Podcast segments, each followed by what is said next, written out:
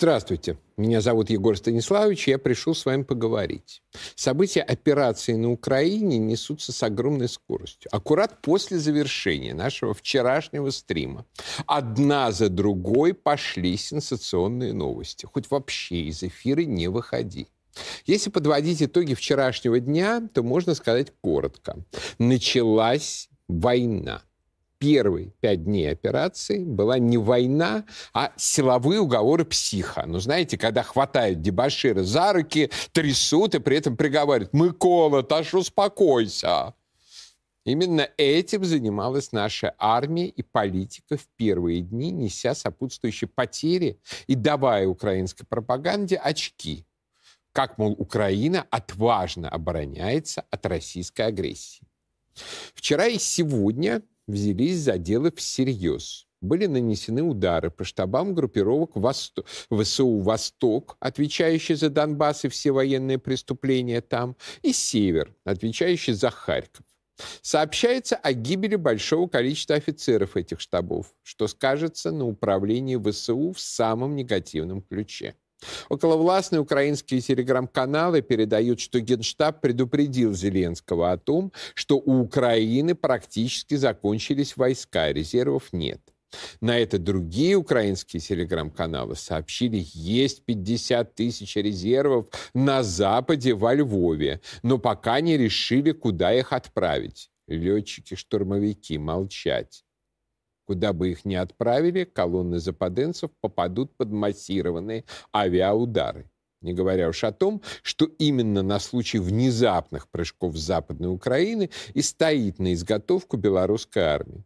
Вчера она никуда не поехала. Информация украинских африкометов оказалась сложной. Но можно не сомневаться, что если 50 тысяч западенцев поедут куда-то дальше Львова, некоторые называют попытку поехать в Одессу, то белорусы их перехватят, перехватят и ударят с тыла наносятся жестокие удары по силовой управленческой опоре майданного режима зданием СБУ, МВД, обладминистрации, Харьковской СБУ, в котором пытали в 2014 году активистов «Русской весны», выглядит теперь вот так. Каратели карают предельно наглядно. При этом начались удары по казармам военных училищ. На ситуацию начали смотреть не как мальчишек жалко, а исходя из того, что это офицерский резерв ВСУ. Кроме того, это, в общем-то, заметнее всего, был нанесен удар по информационной инфраструктуре противника. Ударом по Киевской телебашне и окрестностям было вырублено украинское эфирное телевидение. Хотя кабельные каналы остались. Одновременно, и это еще важнее, вырублена была информационная инфраструктура противника в российском тылу. Отключены от вещания по требованию Генпрокуратуры «Эхо Москвы» и телеканал «Дождь». Последний так и не успел провести у себя опрос, нужно ли без боя сдать Киев, как сделал это раньше в отношении блокадного Ленинграда. Или они не успели, они захотели. А если не захотели, то почему бы это? Так или иначе, потенциал информационного удара в спину нашей армии тем самым сильно ослаблен. Многие годы патриотические силы говорили о том, что эти гадюшники, ну, в общем-то, пора прикрывать. Никакой реальной свободы слова там нет. Там антироссийская и антирусская пропаганда. Но власть этих требований не слышала. А привластные политологи рассказывали, что все это нужно, чтобы собрать всех врагов в одном месте и контролировать, контролировать довольно приличными зарплатами за счет «Газпрома». На самом деле, без этого сбора половину этих врагов вообще не будет слышно. И контролировать их будет просто незачем. Ну а главное, все четко поняли, что на сей раз Кремль настроен предельно серьезно. Не слышно эхо, не шумит дождь. Ну а новую газету следует выпускать отныне только на украинском языке, причем, возможно, рулонами. На этом фоне достигнуты значительные успехи на фронте. Полностью перешел под контроль России город Херсон. Там создана российская военная комендатура. Гражданская инфраструктура, объекты жизнеобеспечения населения, общественный транспорт в городе работают в повседневном режиме. Цитирую, недостатков в продовольствии и товарах первой необходимости город не испытывает.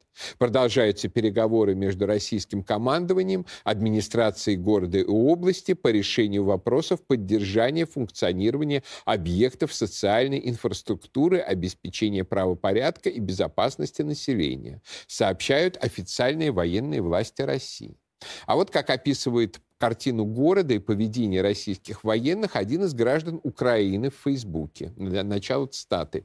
«Меня, конечно, близкие назвали безумцем, но я поперся в штаб к русским узнать о ближайших перспективах восстановления гражданской жизни. Русские дико извиняются за разрушенное жилье, все будет восстановлено. Русские дико извиняются за то, что берут поесть. Некоторые обозы отстали. А погибших скорбят вместе с нами. Говорят, Говорят, что встречали подобное только в Чечне, когда мирником прикрывались, загоняя тяжелую технику во дворы. Как бы ни упиралась пропаганда, мы это видим и в Мариуполе, и в Киеве, и в Харькове. За действия теробороны они не поняли вообще, зачем. На Таврическом влетела в дом, поскольку сидел корректировщик и снайпер. Кстати, влетела туда, где сидели. В ближайшее время Росгвардия начнет отлов промайданного актива Херсона. Как сказал штабной, они все известны, их мониторили по соцсетям. Адреса, адреса их ближайших родственников известны. На мой вопрос, что им будет, сказал, что в лучшем случае денацификация с, лопатом, с лопатой на восстановление разрушенного. Электронику и прочий храм не берут, не хлам не берут. Дословно, мы заряжены по полной патронами и БК. Куда нам это все? Понимают сложившееся положение в городе и стараются восстановить мирную жизнь как можно быстрее. Сказали вечером свет в окнах не включать, и по городу пару дней не шастать, все очень на нервах. Конец цитаты. Таким образом, первый из 22 оставшихся у окраины областных центров перешел под контроль русской армии. Помнится, в 2014 году я предлагал тост «За Херсон с нами и хер с ними». И вот сегодня есть повод выпить. Нет сомнений в том, что в ближайшее время решится судьба Харькова. Затем придет очередь Николаева. Одессе угрожает серьезная опасность. По сообщению украинских телеграм-каналов, новым одесским губернатором назначен неонацист из Айдара Максим Марченко военный преступник и террорист. Также сообщают, Генштаб просит офис президента на переговорах добиться прекращения огня, чтобы успеть подготовить Одессу к обороне. Город полностью открыт с суши для российских войск. Так, ребята, одесситы, если вы не хотите чтобы ваш город разнесли на кусочки маньяки из ВСУ, пишите письма Путину звоните в наш Генштаг, чтобы никаких прекращений огня и пристановления темпа, чтобы город быстро отрезали и подготовиться к так называемой обороне не дали. На рейде Одессы замаячили корабли Черноморского флота России. Виден фрегат адмирала Эссен, способный нанести массированный удар калибрами. А тем временем правительство Украины полностью запретила вхождение российских кораблей в территориальные воды Украины. Запретила. А то что? С учетом того, что флота у Украины никогда особо не было, а теперь совсем нет. Морей, на которых теперь флот Украины мог бы понадобиться, у нее тоже становится все меньше, наполовину. За прошедшие сутки Украина полностью отрезана от Азовского моря. Крымская группировка российских войск и армия ДНР замкнули окружение Мариуполя. Причем воины Донбасса взяли важнейший железнодорожный центр Волноваха. Теперь осталось очистить сам Мариуполь от неонацистов из батальона «Азов» и избавить жителей города от ада и гуманитарной катастрофы. А новости оттуда приходят очень серьезные. Есть информация о том, что террористы из неонацистского батальона «Азов» сгоняют мариупольцев, женщин и детей в цеха завода «Азовсталь», которые минируют с тем, чтобы обвинить русскую армию в массовом убийстве. Надеюсь, эту чудовищную провокацию удастся своевременно предотвратить. Улучшилось, кстати, и качество российской военной пропаганды. Настоящим мемом стал ответ русского солдата на вопрос, что он делает на Украине. «Я на своей земле». Вам домой никто не приходил, вы на нашей земле сейчас, мы не у вас. Мужики, возвращайтесь домой. Я на своей земле. И мы на, своей земле. Это главное неустанно сейчас напоминать, что каждый русский на территории, именуемой Украиной, на своей земле. У каждого есть предки, родные и близкие с нею связаны. У каждого деда и прадеда лили свою кровь за эту землю. Никто не смеет сказать, что русские не на своей земле на Украине. Никто, кроме провокатора, не скажет, что граждане Украины не на своей земле в Российской Федерации. Хотите, назовите это гражданской войной. Как долгое время гражданской войной на Украине называли события в Донбассе. Теперь вот идет гражданская война на юге России. Веди Деникин нас смелее в бой на Харьков и на Киев. И даже Ворошилова возбуденным можно вспомнить, когда они воевали с поляками. А вот никакого так называемого иностранного вторжения на Украину и в помине нет. Точнее, оно будет тогда, когда во Львов прибудут первые польские, французские, британские наемники-неонацисты. Что речь идет не о том, что наши танки на чужой земле, а о братоубийственной войне начали понимать даже некоторые из лагеря «нет войне». Например, целая группа рестораторов, преимущественно петербургских, подписала обращение с призывом как можно скорее прекратить братоубийственную войну. Я сперва подумал сделать орг-выводы и больше не ходить в питерские Дуо Гастробар и Барселону, представители которых были в этом списке. А потом подумал над текстом еще раз, хорошенько. Там были такие слова. «Мы точно знаем, что российскому и украинскому народу нечего делить. Борщ и котлеты по-киевски – это такое же наше общее достояние, как Гоголь и Шевченко». Простите, но вообще-то это официальная позиция России. Это позиция Владимира Путина в его знаменитой статье о единстве русского и украинского народов. Это именно там последовательно проведена мысль, что народу России и Украины нечего делить, что мы один народ, и у нас все достояние общее.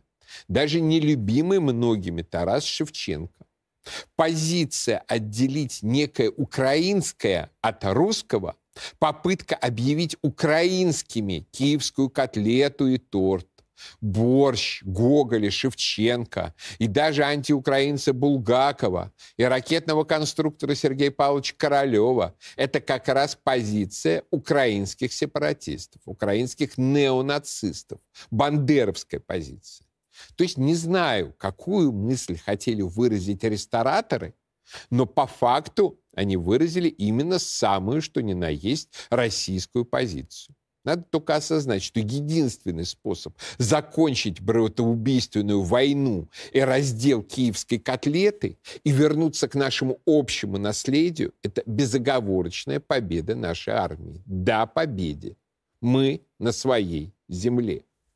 Вообще насчет пацифистов, миротворцев, противников войны надо понимать такую вещь. Есть пацифизм и пацифизм.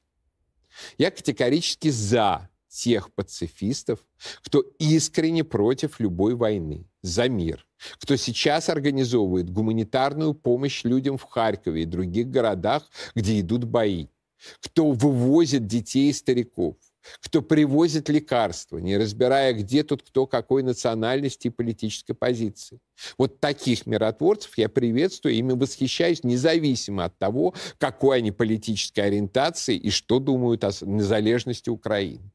А вот те миротворцы и пацифисты, чье миротворчество состоит в распространении антироссийских агиток, организации митингов и беспорядок, беспорядков в тылу, агитации за право Украины запрещать русский язык, это не миротворцы, а пораженцы, не пацифисты, а нацифисты, диверсанты ВСУ внутри России. Их нужно преследовать без всякой пощады. Нет войне и да победе. По сравнению с предыдущим днем, санкционная психическая атака Запада, кажется, немного выдохлась. Даже от пресловутого Свифта отключены отнюдь не все попавшие под санкции банки. Сбер не тронули, например. Сперва на новостных лентах появилась информация от фирмы Apple, что Apple Pay больше не работает в России. Потом, потом оказалось, что это тоже перевирание. Речь шла только об отключении от Apple Pay под санкционных банках. Но на всякий случай рекомендую на своих айфонах отключить автоматическое обновление. Вот основные обновления ПО здесь кнопку «Выключить». А от, отключить об, автоматическое обновление операционной системы и зафиксировать ее в довоенном положении. Еще сегодня демонстративно не открылись магазины Apple Restore. И фото закрытых дверей этих магазинов тоже украсили крипто-бандеровские новостные ленты. Вообще иногда я жалею, что у нас как-то не осталось никаких радикальных патриотических организаций. Всех в порыве стабилизации режима пересажали. Потому что, конечно, эти демонстративно закрытые двери следовало бы украсить патриотическими граффити. Да и пара разбитых стекол не помешала бы. Ведь понятно же, что такое демонстративное закрытие – это часть психологической войны против российского обывателя выше среднего класса, который должен по логике тех, кто все это организовывает, заняться свержением власти в России, чтобы вернуть свой айфончик. И вот, кстати, только я написал обо всем этом в своем телеграм-канале, как, Рие, как Рестор сообщил, что закрылся временно и скоро снова заработает. Начали о чем-то догадываться. Вообще всех этих участников психосанкционной войны нужно наказывать очень жестко. Я считаю, что Федеральной антимонопольной службе надо дать полномочия полностью закрывать российский рынок от тех, кто демонстративно с него ушел или объявил об уходе в эти дни. Никакое автоматическое возвращение должно быть невозможно. Никакое тихое возвращение должно быть невозможно. Только через публичное покаянное заявление и серьезный штраф. То же самое должно касаться любых других структур некоммерческих организаций, фондов, университетов, учреждений культуры, городов-побратимов, допустивших русофобские акции. Например, вот финский город Турку порвал побратимство с Санкт-Петербургом. Вообще-то Турку в свое время был основан новгородскими купцами. И его название Турку – это русская торг. То есть этот город называется Торжок. Так что хотят рвать отношения, пожалуйста, пусть переименовываются из Турку в Укру. И еще важная тема в этой связи – это, конечно, наши новостные издания и наши новостные ленты. Потому что это уже сейчас выглядит вот так. Группы Falls и 21 Pilots отменили концерты в Москве. Ась, Falls, 21 Pilots. Кто это вообще такие? Что это за ноунеймы? Какой смысл того, что крупнейшие российские государственные информационные агентства на своих новостных лентах рассказывают про то, что какая-то группа Falls и еще какой-то ноунейм не приедет в Россию. Какой смысл в этом, кроме создания у нашего населения, у читателей этих новостей ощущение страны-изгоя. Я уверен сто процентов, что речь идет именно о скоординированной криптобандеровской информационной атаке. Вася Пупкин объявил санкции против Владимира Путина. Офигеть, какая новость. Вот с этим надо категорически кончать. Я в данном случае, что называется, прошу засчитать за донос нашим компетентным органам. Там пусть товарищ Бастрыкин и все прочие примут к сведению, что вот это им надо запретить, потому что это форма психотеррора. Никто, плюнувший в Россию в 2022 году, не должен сегодня уйти от ответного пинка. Еще Евросоюз запретил продавать в России банкноты евро. Правда, вскоре уточнил, что речь идет не о случаях личного использования в поездках. Заметьте опять эту схему психотеррора. Сначала объявляется громкая новость об ограничениях, а потом тихонечко поясняется, что ограничения намного уже и намного мельче, чем было заявлено в заголовке. Боюсь, правда, что с запретом передвижения наличных евро для ЕС дело не окончится. В России этих наличных евро накоплены миллиарды, а может быть даже уже и триллионы. Придется по всему ЕС изымать старые довоенные евро и вводить новые, заукраинские, наверное, с водяными знаками в виде трезубца. С учетом огромного количества вот таких вот бессмысленных побочных расходов, с учетом роста цен на энергоносители, а газ уже стоит больше 2000 евро, железный Димон предупреждал, Евросоюз вскоре обнаружит, что его экономика работает исключительно на войну с Россией. И эта война у него Хотел вчера э, французский министр тотальную войну, он ее получит. Эта война будет выжирать весь рост, весь экономический рост Европы. Известный телеграм-канал «Историк алкоголика» указал на очень любопытный аспект. Европа, вводя санкции, при этом как-то забыла, что территория Украины теперь тоже будет контролироваться Россией надолго, а вернее всего навсегда. И все это тоже выпадет из европейского оборота. Процитирую. Интересно, оценивая санкционные риски, страны Запада учитывали только российские экспортные объемы или суммировали с украинскими? Потому что украинские тоже не безинтересны. Вряд ли это все выйдет на мировой рынок в этом году. Агропром номер один в Европе по площади плодородной земли. Номер три в мире по площади чернозема, 25% мировых. Номер один в мире по экспорту семян и масла подсолнечника. Номер два в мире по производству и номер четыре по экспорту ячменя. Номер три в мире по производству и номер четыре по экспорту кукурузы. Номер четыре в мире по выращенному картофелю. Номер пять в мире по производству ржаного зерна. Промышленное производство. Номер один в Европе по экспорту аммиака. Номер три в мире по производству локаторов и оборудования для локации. Номер три в мире по экспорту железа. Номер четыре в, миру, в мире по экспорту турбин для атомных станций. Номер четыре в мире по производству ракетных установок. Номер 4 в мире по экспорту титана. Номер 8 в мире по экспорту руды, рудных концентратов.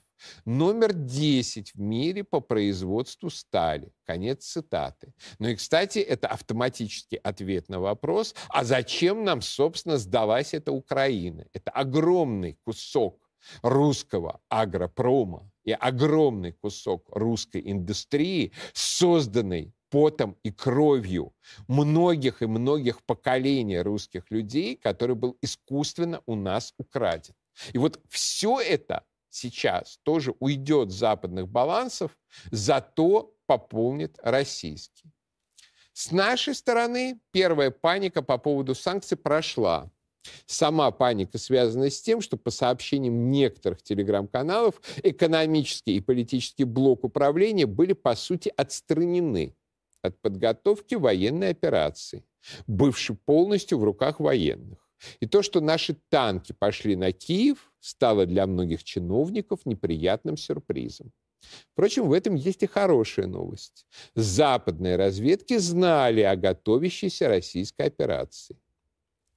Правительственные либералы не знали о готовящейся российской операции. Следовательно, правительственные либералы у нас все-таки не являются агентами западных разведок. Они просто используемые в темную ложки. Дошло до таких анонимных откровений, что, оказывается, в 2014 году обсуждались перспективы вхождения Донбасса и Харькова в состав России. И те самые экономические чиновники отговорили это делать по якобы экономическим соображениям. Идиоты и нацпредатели. Вхождение хотя бы части Новороссии в состав России по крымскому варианту весной 2014 года привело бы к гораздо меньшим финансовым потерям и санкциям, нежели продлившаяся там 8 лет война, которая теперь уже переросла в региональную и грозится перерасти в мировую. То есть во всем том, что происходит сейчас, виноваты именно экономившие тогда чиновники. И потому-то наша гражданка, в отличие от военных, вступила во все события несколько растерянной. Что ей заранее не говорили, чтобы все меры подготовки Западу не слили и опять не начали висеть на ногах, рассказывая про ненужный никому Харьков. Но теперь внутренний фронт выравнивается, и второй эшелон подтягивается. Во всяком случае, уже очевидно, что ни на какие уступки и сдачу пози позиций Россия не пойдет. Принимаются новые защитные меры для экономики. Разрешена безналоговая скупка гражданами золота как основной резервной валюты. Предоставлены беспрецедентные льготы IT-отрасли. Скоро программист будет такой же почетной профессией, как офицер при Николае Первом. Ну и бензин по итогам торгов заметно дешевеет. А поскольку США уже примеривают к санкциям против нашего топливно-энергетического комплекса, а значит, нам нужно работать на опережение и вводить топливное эмбарго первыми, то, видимо, эра дешевого бензина все-таки недалеко. Самая мрачная картина пока складывается в информационной сфере. Тотальный террор против Арти. Тотальное отрубание российских телеканалов и доступа к другим СМИ. Над Европой опустился свинцовый занавес русофобии.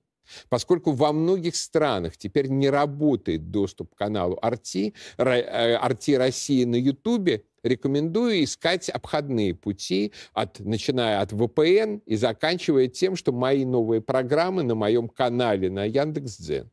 Сразу, как YouTube отдает видео, я их туда выкладываю. Так что подписывайтесь на этот канал на Яндекс.Дзен и пользуйтесь страховочным вариантом доступа. Вот такая картина на сегодня. А теперь я готов ответить на ваши вопросы. Только задавая их, постарайтесь вспомнить прошлые три стрима, чтобы мне не приходилось бесконечно повторять одно и то же. Как вы считаете, Зачем мы продаем газ партнерам, если наши счета заморожены? Я думаю, что очень скоро наша власть задаст тот же вопрос. То есть либо, либо Запад предоставит по факту обходные пути для вывода этой валюты в Россию, а, либо поставки газа прекратятся. Ну, то есть есть, конечно, еще вариант, что есть какие-то вполне конкретно заинтересованные люди в элитах, которых вполне устраивает, что цены за российский газ будут падать на какие-то их зарубежные счета. Но все-таки давайте думать о том, что им э, объяснят, что они неправы и попросят э, все это безобразие прекратить. В общем, я думаю, что если катавасия с заморозкой российских счетов будет продолжена, и если, скажем, она не прекратится через, скажем, э, неделю после взятия Киева, то в конечном счете Евросоюз столкнется с масштабным газовым эмбарго. В этом смысле, конечно, жаль, что сейчас весна, а потом лето, но к осени-зиме у него возникнут проблемы. Что творится с переговорами, почему госканалы говорят о мирном регулировании, с кем, с теми, кто планирует партизанскую войну до последнего, каково нашим военным. Ну, я вам честно скажу, я не смотрю наши э, госканалы на телевидении. Очень надеюсь, что все-таки их риторика не сводится только к теме переговоров. Но по факту сегодня, сейчас а, на переговорах а, никаких никаких э, соглашений о прекращении огня, о гуманитарном перемирии, всем таком, особенно на всех фронтах, э, идти ни в коем случае нельзя, потому что это просто закончится тем, что нацисты плотно займут и плотно заминируют Одессу, и ее придется выцарапывать так же, как Харьков. Поэтому ни в коем случае никаких перемирий сейчас быть не должно. То есть можно а, поиграться во что-то возле Киева, где все равно, в общем, наши войска присутствуют для того, чтобы обозначить возможность скорой блокады и скорой осады, а не для того, чтобы долбиться об него прямо сейчас. Вот. На любых других направлениях малейшее промедление смерти подобно. А, ну, зачем ведутся переговоры с Украиной, какой в них смысл, если мы побеждаем? Вот, ну, переговоры всегда ведутся на всякий случай. Сейчас никаких признаков того, что реально всерьез ведутся какие-то вот э, ответственные переговоры, которые могут приви, э, привести к какому-то конкретному результату, э, я не наблюдаю. А, как бороться с обострившейся русофобией в европейских странах? Ну, во-первых, переждать. Во-первых, переждать. Во-вторых, разъяснять э, а, все, что надо э, европейцам понимать по этому поводу, потому что украинским вопросом. Они занялись недавно, они на самом деле ничего не знают, у них в голове набор самых диких штампов, что вот есть какая-то независимая страна Украин, и на нее зачем-то напала злая Раша.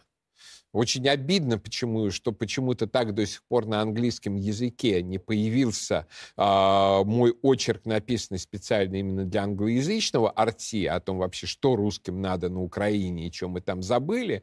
Но вы можете, допустим, прочесть этот материал на русском языке, он называется «Часть своего народа» на, ру, на русскоязычном арти, и просто пересказать это э, своим э, иноязычным э, знакомым, может быть, частично перевести и так далее. А там, в общем, все достаточно понятно. То есть первое — это терпение, Второе – это разъяснение. Наконец, а, третье – это нужно использовать а, западные правовые рычаги. Потому что вот уже была в Германии история, что человека уволили а, за то, что он русский просто. Типа, что вот он русский, значит, он виноват в действиях Путина. Соответственно, один из немецких депутатов достаточно жестко вмешался на его стороне, оказал юридическую помощь и требует восстановления его на работе. То есть, грубо говоря, везде, где а, немецкие а, или какие-то еще правовые механизмы работают, они работают. Вот, скажем, а, мне Твиттер прислал а, сегодня уведомление, что на мой а, Твиттер поступила жалоба из Германии. Вот. Они изучили и обнаружили, что ничего в моем э, профиле Твиттера, подлежащего удалению, нету. О чем они меня осведомили. То есть частично, по крайней мере, вот эта правовая а западная система, она работает. То есть понятно, что, видимо, они будут ее сворачивать дальше в отношении русских, внедрять э, мысль, что русские это не человек и не субъект права. А, э, ну, я думаю, что этот процесс займет еще какое-то время.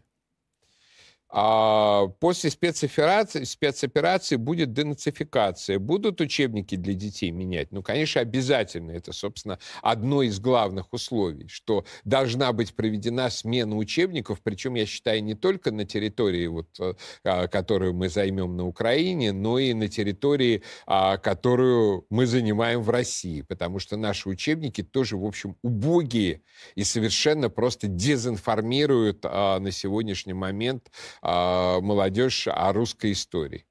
Вот. Как вы считаете, что скоро появится Республика Украина в составе РФ?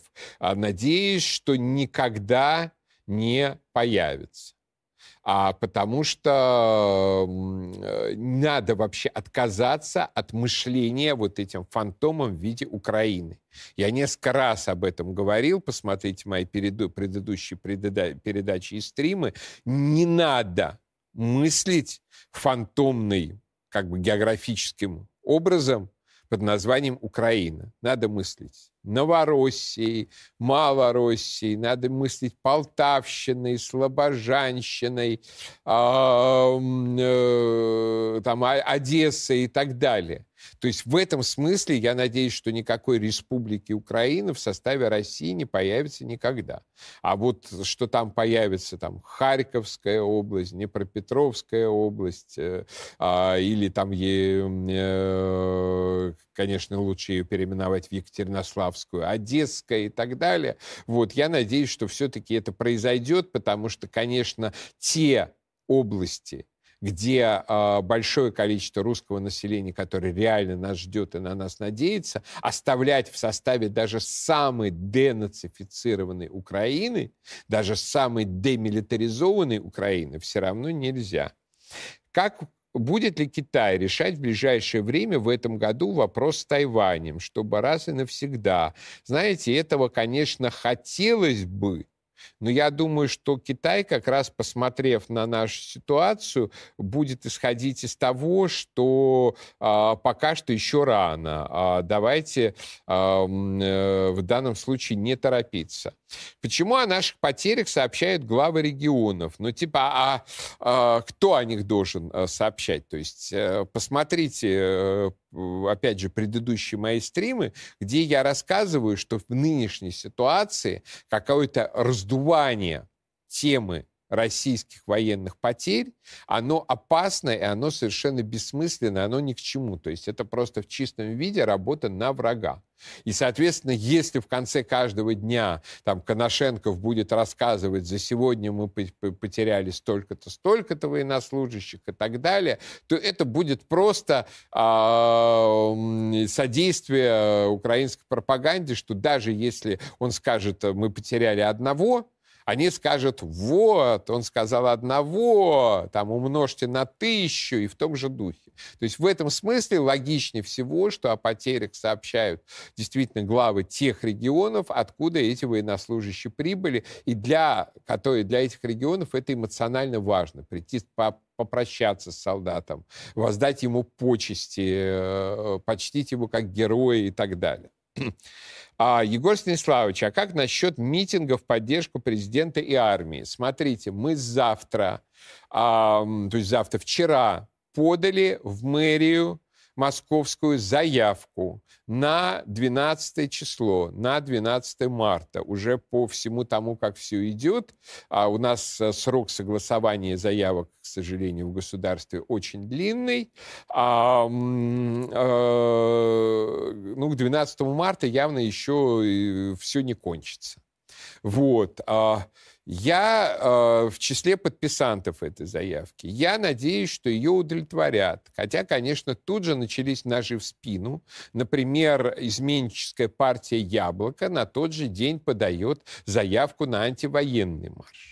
Соответственно, как бы они явно, зная о том, э, что делаем мы, а пытаются представить ситуацию так, что вот как бы будет один марш, будет другой марш, мы их забьем, а они нас забьют, и все в том же духе. И в конечном счете э, чиновники струсят и запретят вообще все.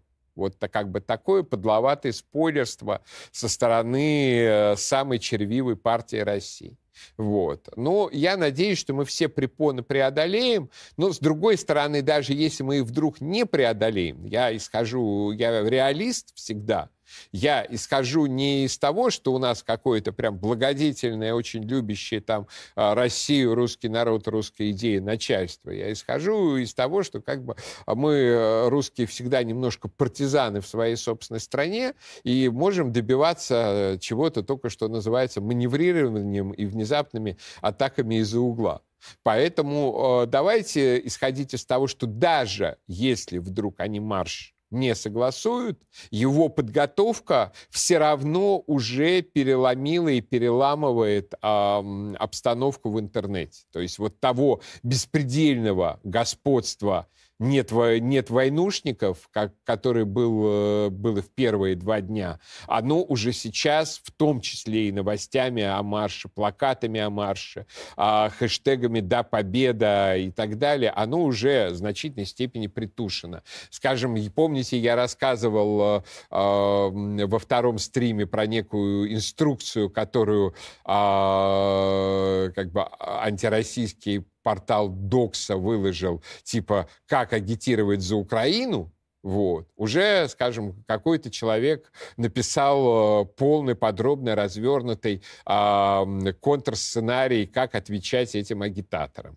Я давал на него сегодня с утра ссылку, поскольку в моем телеграм-канале большой поток э, новостей. Давайте я дам еще раз. Э, это действительно как бы очень хорошая, подробная, внятная контринструкция.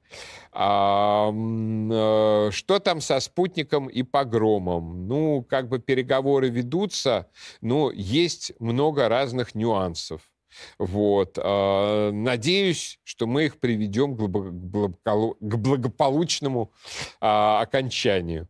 Вы видите будущее России в монархии – ну, скажем так, э, я даже настоящая Россия, в общем-то, вижу в монархии, потому что у нас де-факто монархическая система в стране, очень похожая на а, ту, которая сложилась в Риме при императоре Августе. Но мне, конечно, бы хотелось бы нормальной, настоящей православной самодержавной монархии в России. И мне кажется, что в реальности от этого было бы нашей стране а, только лучше. Сейчас а, а, поговорил ли я с Симонян а, по поводу поддержки марша, а, но я думаю, что с ней а, Красовский поговорил, а, и Антон очень его вообще марш поддержал, очень поддержал его идеи, очень много сделал для его продвижения, вот, он очень большой молодец где Симоновы, Твардовский, где моральная поддержка армии и освещение операций. А, а, почему так убого? Ну, на самом деле а, это связано с общим убожеством современной как бы российской культуры, когда в течение многих десятилетий в течение многих десятилетий, по большому счету, даже вроде бы патриотическое на словах государство, у нас все равно упорно финансировало креоклитет. Все равно, что называется, нацпредатели – а, были именно вот той частью интеллигенции, которая финансировалась у нас со стороны и государства, и частных структур, и Запада, и всех, кого только не. Напротив, как бы ты, если ты переходил на сторону патриотов, то ты чаще всего во всем этом культурном, интеллектуальном сообществе становился изгоем. Вот. И понятное дело, что как бы в условиях... И фактически 99% фабрики нашей как бы литературы, поэзии и так далее превратились в однообразных, что называется, украинских э, и западных агентов. То есть с этим э, нужно было бороться долго и заранее, с этим никто как бы не начал бороться даже до последних дней. Может быть, может быть, начнут бороться сейчас. И то я не уверен. И тогда какие-то Твардовские и Симоновы появится. А так вот, скажем, вы даже не знаете о том, что, например, Вадим Степанцов, один из моих любимейших вообще э, наших русских поэтов, лидер ордена куртуазных маньеристов и так далее, вот он, он и сам с Донбасса, и он систематически а, за Донбасс, а, за Новороссию, за русскую армию и так далее. Я постоянно читаю его в Фейсбуке, слава богу, еще не забанили, и очень с ним солидарен, и очень я за него. Как вам Лиза Лазерсон во время время интервью. Ну, знаете, как бы всегда некорректно а, давать а, оценки интервьюерам, те или иные, там, за вычетом тех, которые я ей дал прямо в глаза во время э, самого интервью. А я очень благодарен Лизе за то, что состоялся этот важный полуторачасовой разговор, а, что она, в общем, всю содержательную часть она э, в нем оставила, то есть вырезаны как раз всякие второстепенные а, диалоги из серии типа «Твое любимое женское имя» и все в том же духе. Вот. А главное содержание она оставила, и, собственно, вот всякие либеральные хорошелицы и просто э, заукраинские лица, они ей очень пеняют за то, что она мне позволила так высказаться. То есть в этом смысле э, Лизе Лазерсон э, э, респект и уважение а, единственное, что фу, она мне даже не показала эти свои смешные носочки, потому что я бы над ними поржал бы. Вот. Ну, может быть, она и побоялась, что я над ними найду способ поржу. А, э, произойдет ли перелом в информационной войне в нашу пользу? Каким образом это... Ну, слушайте, он уже, в общем, происходит. То есть, по большому счету, растерянность а, какая-то была первые пару дней. Сейчас, в общем, мы ломим, а, гнутся желто-голубые потому что на всех фронтах мы ломим.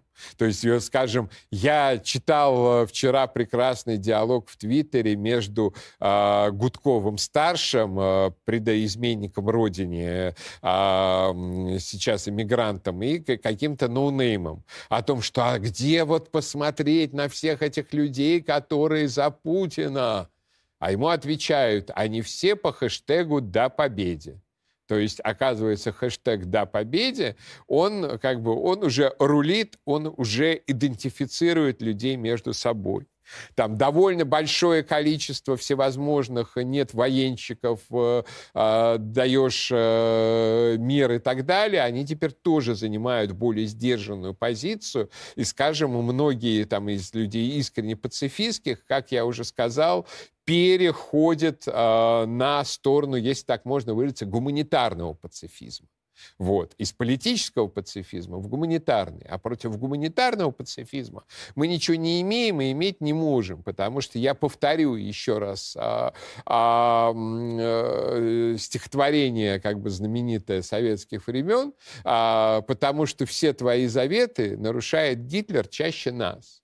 То есть те гуманитарные преступления, которые совершают там и ВСУ, и Тербаты, и так далее – а, они просто несопоставимы ни с чем, что наши солдаты могут сделать по нечаянности или даже по злонамеренности. Даже если предположить, что кто-то из наших солдат злонамеренно что-то сделает, вот, а, то это просто несопоставимо по своему объему. То есть, чтобы понять уровень безумия, который сейчас творится в охваченном анархией и сумасшествием Киеве, достаточно понять, достаточно а, посмотреть на то, что появились кадры уничтоженной украинской боевой техники на улицах Киева. В Киеве нету российских войск. В Киеве нету диверсионных российских групп. Тем не менее, там непрерывно кипит стрельба. Почему? Потому что неонацисты из одних тербатов стреляют в неонацистов из других тербатов, а стреляют в ВСУ, и, а также прилетает мирным жителям. То есть, понимаете, вот как бы при такой а, дегенеративности а, понятное дело, что ну, а, наше нравственное превосходство над всем этим совершенно абсолютно. Оно абсолютно, и оно стопроцентно. Вот. И поэтому информационную войну вы выиграем. А, а как вам кажется, не попытаются ли страны Европы избавиться от своих фашистов руками российских солдат? Ну, как бы от тех фашистов, которые поедут э, э, воевать э, за Украину, и от них Европе э, и хорошо бы избавиться. Потому что э, как бы я за европейских ультраправых, они мне временами вполне себе симпатичные, но только в одном случае. Если это за российские ультраправые, если это ультраправые антиглобалисты, которые смотрят на ситуацию так, что Россия — это последний а, оплот европеизма, Россия — это последний оплот традиции, и поэтому именно Россию нужно поддерживать про против евробюрократов и против разложившейся Америки. Вот. А та, такие люди, они, конечно, если поедут воевать, то только на нашу сторону. Вот даже вот если какого-нибудь э, Брейвика, этого на, норвежского маньяка, сейчас выпустят, с наибольшей вероятностью он начнет там рассказывать про то, что Путин это хорошо. То есть нам, конечно, такой союзник, что называется, нафиг не нужен, вот, но тем не менее это факт. Там он был настроен, как известно, вполне себе пророссийский, если он там в тюрьме не рехнулся, вот, еще больше, тем не менее. Вот. А тех, которые поедут за Украину, ну, их не жалко, что называется, а, точный боеприпас а, и а, к дедушке Адольфу. Вот. А вы за блокировку Википедии или против? Ну, понимаете, это сложный вопрос, потому что я считаю, что Википедия в целом довольно враждебная структура. То есть независимо от статей по, про украинский кризис и так далее. То есть она вся контролируется а, людьми, которые являются пидорасами в обоих смыслах слова. Вот. И а, они соответствующим образом правят статьи, они соответствующим образом как бы ограничивают участников и так далее. То есть пророссийским пространством Википедия заведомо не является. Лучшим вариантом со стороны наших спецслужб, конечно, было бы это поставить ее под условие жесткой блокировкой, после чего прийти, собственно, к вот той самоназначенной олигархии, которая контролирует российскую Википедию, и попросить поделиться э, властью, передав ее каким-то более надежным а, людям, которые будут контролировать российскую Википедию дальше. Вот это было бы оптимальное решение вопроса, как говорится, денацификация и демилитаризация. Вот. Из-за санкций растет курс доллара, курс доллара, а за ним цены. Насколько вырастут цены и что с этим делать? Это немного беспокоит. Ну, сейчас такой панический а, рост цен в ожидании а, дальнейшего развития событий. Смотрите, что будет дальше. А, какая-то часть импорта может оказаться недоступной вообще. Соответственно, вырастет на нее цена или не вырастет, а это уже никак от курса доллара не зависит. То есть часть импорта может подорожать из-за чего? Из-за того, что усложнятся и перестроятся логистические цепочки, они станут более длинными. Вот. В этом случае тоже рост цен возможен. Но это, опять же, не зависит от доллара. Это зависит от длины э, логистических цепочек. А, третье какая-то часть этого импорта, она будет просто вытесняться э, либо импортозамещением, либо, скажем так, замещением другим импортом. То есть как у нас в свое время э, какие-нибудь э, одни продукты из Европы вы, вытеснились после э, контрсанкций 2014 года латиноамериканскими, а что-то вообще как бы поднял наш агропром, который в целом ситуации справляется. То есть, грубо говоря, ситуация, по крайней мере, в аграрном секторе достаточно быстро э, выровнялась. То есть в этом смысле э, сказать, что вот будет расти курс доллара, и поэтому будут расти цены, нельзя. Напротив, отвязка а, от доллара, скорее всего, изменит в течение полугода. Я понимаю, что я сейчас выгляжу немножко как дедушка Ельцин, который а, в начале 92 -го года рассказывал, что цены сначала вырастут, а потом будут падать. Но, тем не менее, а, так не бывает. Но, тем не менее, мой прогноз, что в течение полугода-года по паритету покупательной способности мы выйдем на менее катастрофические показатели, чем у нас были бы на то же время, если бы мы остались привязаны к доллару. Объясню почему. Потому что сейчас идет мощнейший разгон инфляции в США. Сейчас не рублевая инфляция шла последний год, сейчас шла долларовая инфляция, которую нач- начал Байден, потому что ему надо кормить своих э, БЛМ-сторонников, ему надо кормить ту бедную Америку, которая как бы голосовала за него, ту бедную, не белую, ленивую Америку, которая голосовала за него. А, соответственно, ему надо использовать кенсианские рецепты, то есть накачивание а, покупательной способности американцев с тем, чтобы на возвратке, а, когда они эту э, способность реализуют, что-то приходило и в экономику. Все это инфляционное финансирование экономики, за которое, скажем, у нас выступает Сергей Глазьев, и он во многом согласен. Я с ним во многом согласен. То есть, а, и мы, а, ну, это это выгодно для американской экономики. И это абсолютно невыгодно. Это смертельно для всех экономик, которые привязаны к доллару. Соответственно, наша отвязка от доллара сейчас, она, скорее всего, стратегически сыграет нам в плюс. Точно так же, как от, отвязка от евро, скорее всего, стратегически сыграет нам в плюс, потому что доллар тащит евро за собой. То есть у меня нет прям каких-то радужных розовых прогнозов будет а, непросто, но у меня есть ощущение, что в принципе, в общем и целом, мы сейчас отцепляемся от паровоза, который идет под откос, экономического паровоза западной экономики. А, Егор Станиславович, а чувствуете ли вы эффект от ваших э, передач на Арти в контексте повышения личной узнаваемости в последнее время?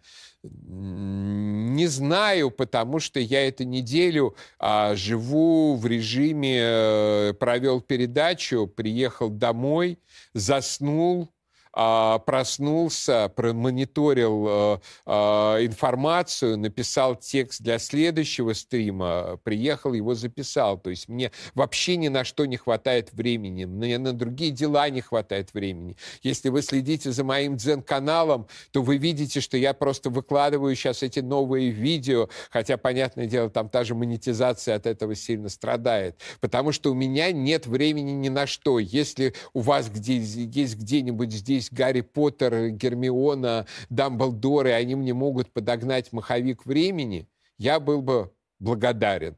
Поэтому мне просто нет времени убедиться в своей узнаваемости или неузнаваемости. Как бы. Главное, чтобы эти передачи приносили информационную пользу вам, ее зрителям. И главное, чтобы зрителям как бы в границах Укра... Украины по версии Ютуба и границы а, ЕС по версии брюссельских неонацистов, а, все-таки эти передачи тоже до них бы доходили.